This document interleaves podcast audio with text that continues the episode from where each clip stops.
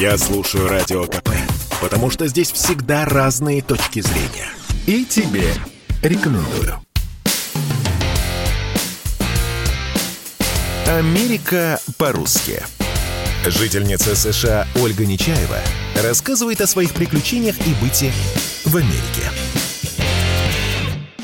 Всем привет из Нью-Йорка. Я Ольга Нечаева, или Ольга Нечаева, как говорят американцы.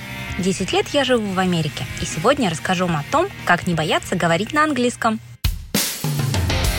Америка по-русски. Когда переезжаешь в другую страну, не бойся делать ошибки в языке. На них учатся. Главное не зацикливаться, а продолжать говорить и практиковать свой английский. Вот несколько глупых ситуаций, которые произошли со мной и моими знакомыми. Надеюсь, эти примеры помогут вам побороть ваши языковые комплексы. Играла как-то я с американцами в волейбол на пляже. Во время удачно отбитого мяча мне в глаз попали песчинки, и мне срочно нужно было зеркало. Я начала спрашивать членов своей команды, есть ли у них Миракл.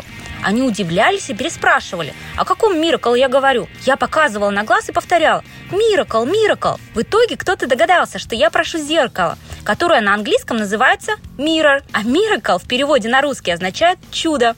Вот такая чудесная история, после которой я долго переживала за своего английского. А следующая ситуация произошла с мамой моей подруги. Она приехала из России в США навестить свою дочь и привезла в подарок своей новой родственнице, маме мужа дочери, фигурки петуха, которые американка и коллекционировала. Россиянка при встрече с американкой радостно сообщила. «Я слышала, что вы любите какс». Глаза новой родственницы округлились, а ее муж замер в изумлении. Оказывается, в Англии слово «как» означает «петух», а вот в США это сленг для мужского полового органа, а петух на американском будет рустер. Конечно, все потом долго смеялись, когда увидели статуэтку и поняли, в чем дело.